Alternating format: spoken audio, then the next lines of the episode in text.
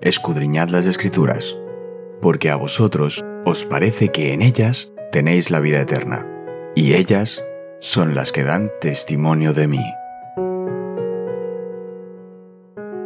Es momento de nuestro encuentro con Cristo.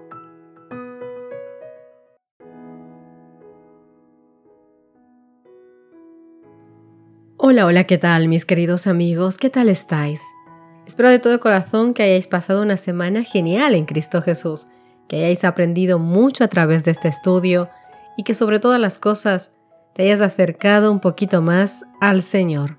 Te hayas dado cuenta aún más que es un Dios amoroso, misericordioso, un Padre ejemplar para cada uno de nosotros. Esta semana, mis queridos amigos, pudimos ver la lección número 9 con el título Una ciudad llamada confusión. Nuestro texto de Apocalipsis capítulo 17 verso 14 decía, Pelearán contra el Cordero, pero el Cordero los vencerá, porque es Señor de señores y Rey de reyes, y los que están con Él son llamados elegidos y fieles. Queridos amigos, el mensaje de Apocalipsis 14 que anuncia la caída de Babilonia debe aplicarse a comunidades religiosas que un tiempo fueron puras y luego se han corrompido. En vista de que este mensaje sigue a la advertencia de juicio, debe ser proclamado en los últimos días. Por tanto, no puede referirse solo a la Iglesia romana, pues dicha iglesia está en condición caída desde hace muchísimos siglos. Daniel capítulo 13, la historia de los tres hebreos a quienes se les había ordenado adorar a la estatua de oro que el rey Nabucodonosor levantó en Daniel capítulo 3, verso 5, en la antigua Babilonia, se erige como un símbolo para nosotros, un modelo de lo que sucederá cuando la Babilonia espiritual en los últimos días también imponga la adoración de una imagen falsa Míralo en Apocalipsis capítulo 13, verso 15, capítulo 4, versos 9 y 11, capítulo 16, verso 2, capítulo 19, verso 20 o el capítulo 20, verso 4. Es interesante que el mandamiento que los tres hebreos no quisieron violar, el segundo mandamiento de Éxodo capítulo 20, versos 4 al 5 que leeremos a continuación, es uno de los mandamientos que este poder en otra parte, se describe tratando de cambiar los tiempos y la ley, y que la había falsificado.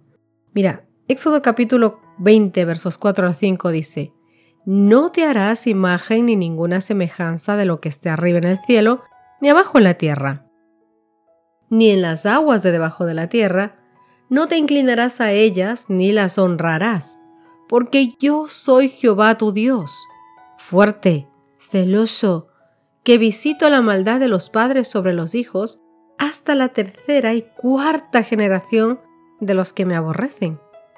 Y Daniel capítulo 7, verso 25 dice, hablando de esta entidad, y hablará palabras contra el Altísimo, y a los santos del Altísimo quebrantará, y pensará en cambiar los tiempos y la ley, y serán entregados en su mano hasta tiempo, tiempos y medio tiempo.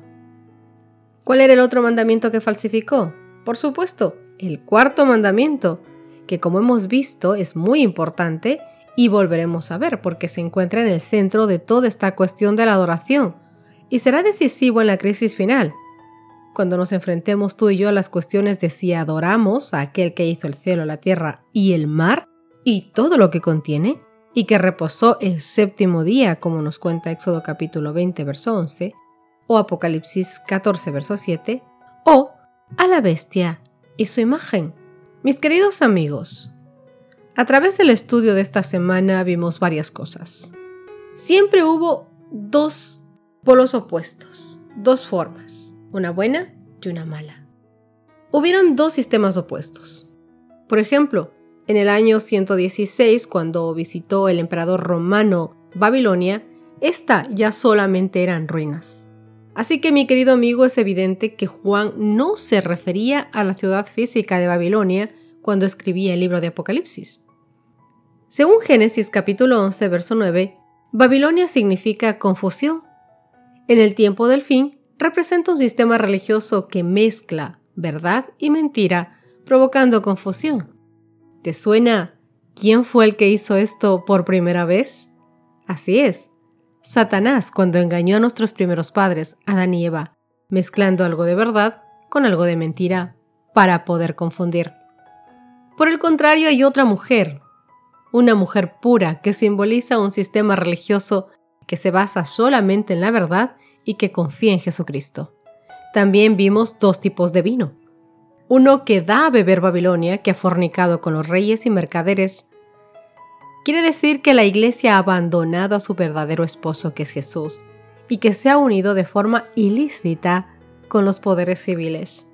Para conseguirlo ha adulterado el vino puro del Evangelio de Jesús y ha ofrecido a las naciones el vino de su propio pensamiento.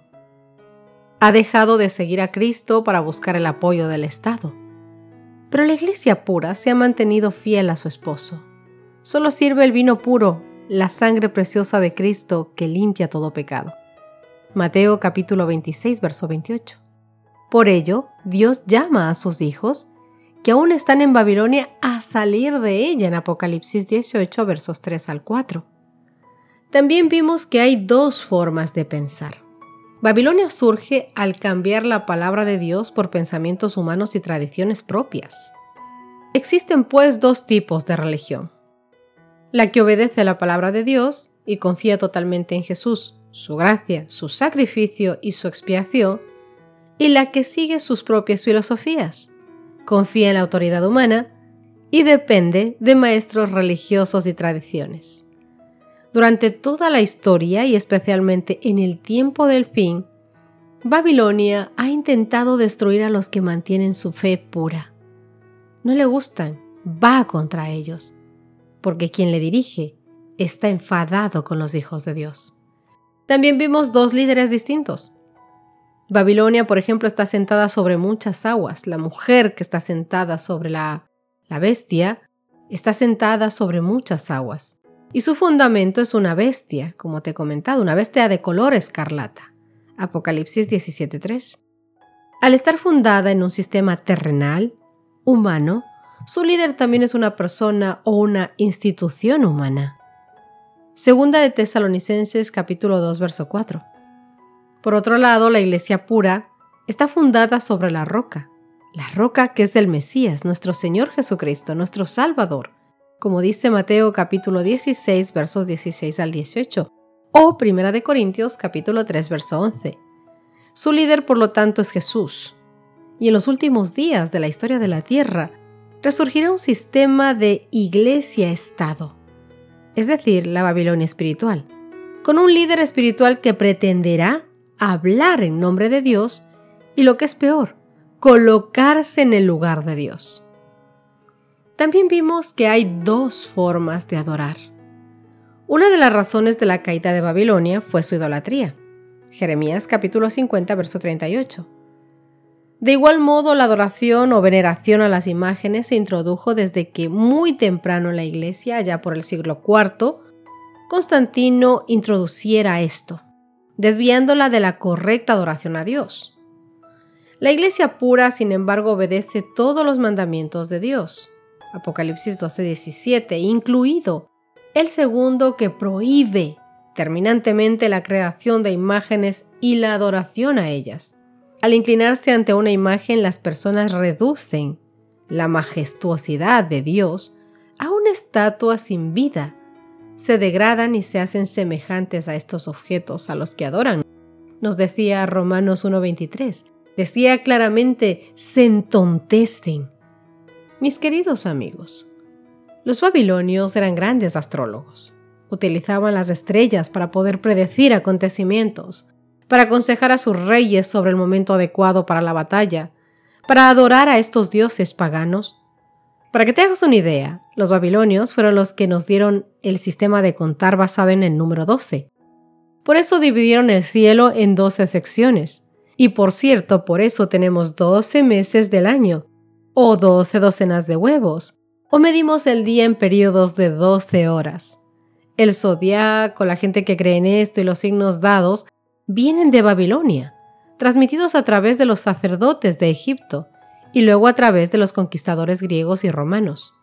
Su base es la religión pagana, es decir, adorar interpretar y decir la voluntad de esos sus dioses. Todos estos astutos babilonios que fueron engañados pensando que lo tenían todo resuelto, el sistema astrológico que iniciaron estaba y siempre ha estado basado en el mal, reflejando los dioses del paganismo llenos de violencia, lujuria, odio y guerra. No había más entre ellos. Este es el dispositivo del diablo, una religión sustituta que reemplaza la confianza en Dios. Dios, mis queridos amigos, condena a estos falsos profetas, a estos astrólogos que engañan la mente. Todos los consejos que has recibido te han agotado, dice. ¿Dónde están tus astrólogos, los que miran a las estrellas para guiarte, los que te dan sus predicciones cada mes? Que se levanten y te salven de lo que te viene encima. Veamos si realmente pueden ayudarte. No, ni siquiera pueden salvarse a sí mismos. Queridos amigos, eso fue lo que hizo Babilonia, dar precisamente una religión falsa y embriagadora. Es un símbolo de todas las religiones falsas y el problema se concentra en desvirtuar a Dios y su naturaleza. La gran tragedia cristiana es que esto mismo le ocurrió a la iglesia cristiana. Con el tiempo, las maravillosas verdades sobre Dios y su carácter revelados por Jesús fueron borradas y se implantó en su lugar un sistema pagano que hacía hincapié en los rituales y en la obediencia. Las imágenes de Apocalipsis 18 representan una garantía de que el falso sistema de Satanás acabará siendo destruido. No se trata de la imposición del poder, ya que esto iría en contra del contenido de la gran controversia. Jesús en su vida y en su muerte mostró la verdadera respuesta de Dios a los ataques contra su carácter y a la distorsión de lo que realmente quiere. El principio supremo de Dios es la libertad, y no está dispuesto a imponérsela a nadie.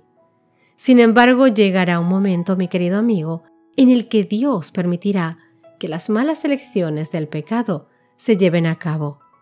Las consecuencias se verán y se experimentarán. Este es el mensaje de la caída de Babilonia y del castigo de la gran ramera. La lección no es hagan lo que yo digo y ya verán. Por el contrario, es una súplica de amor de Dios que se niega a interferir en nuestra libertad de elección diciendo, miren la evidencia, por favor, crean lo que les digo para que vean la realidad de lo que les digo. Vengan a mí y encontrarán la cura para el pecado, el consuelo para su dolor y una vida eterna junto a mí. Vengan, porque si no lo hacen, no podré ayudarlos y lamentablemente experimentarán lo que el pecado causa en ustedes, la autodestrucción total. Queridos amigos, los principios del gobierno de Dios se basan en estos conceptos fundamentales de elección y libre albedrío, de desinterés y de amor por el otro. Dios pretende liberarnos de nuestro egoísmo y convertirnos en el tipo de personas que están seguras de tener en su universo desinteresado. Quiere darnos la libertad de elegir lo que es bueno, verdadero y correcto en lugar de estar esclavizados por nuestra naturaleza humana pecaminosa. Esta es la verdadera libertad, porque en nuestro estado actual tenemos una inclinación hacia el mal. Creemos que somos libres, pero nos engañamos. Solo Dios puede liberarnos. Y esta es la libertad que dura para siempre la libertad que está restringida solo por nuestra elección, reconociendo que el camino elegido por Lucifer nunca, nunca podrá conducirnos a la felicidad. Querido amigo y amiga que me escuchas, hoy es el momento, hoy es tu decisión, hoy elige al Señor, elige ser parte de su pueblo, elige servirle, elige guardar sus mandamientos, elige ser su hijo. Gracias por acompañarnos. Te recordamos que nos encontramos en redes sociales. Estamos en Facebook, Twitter e Instagram como Ministerio Evangelike. También puedes visitar nuestro sitio web www.evangelike.com.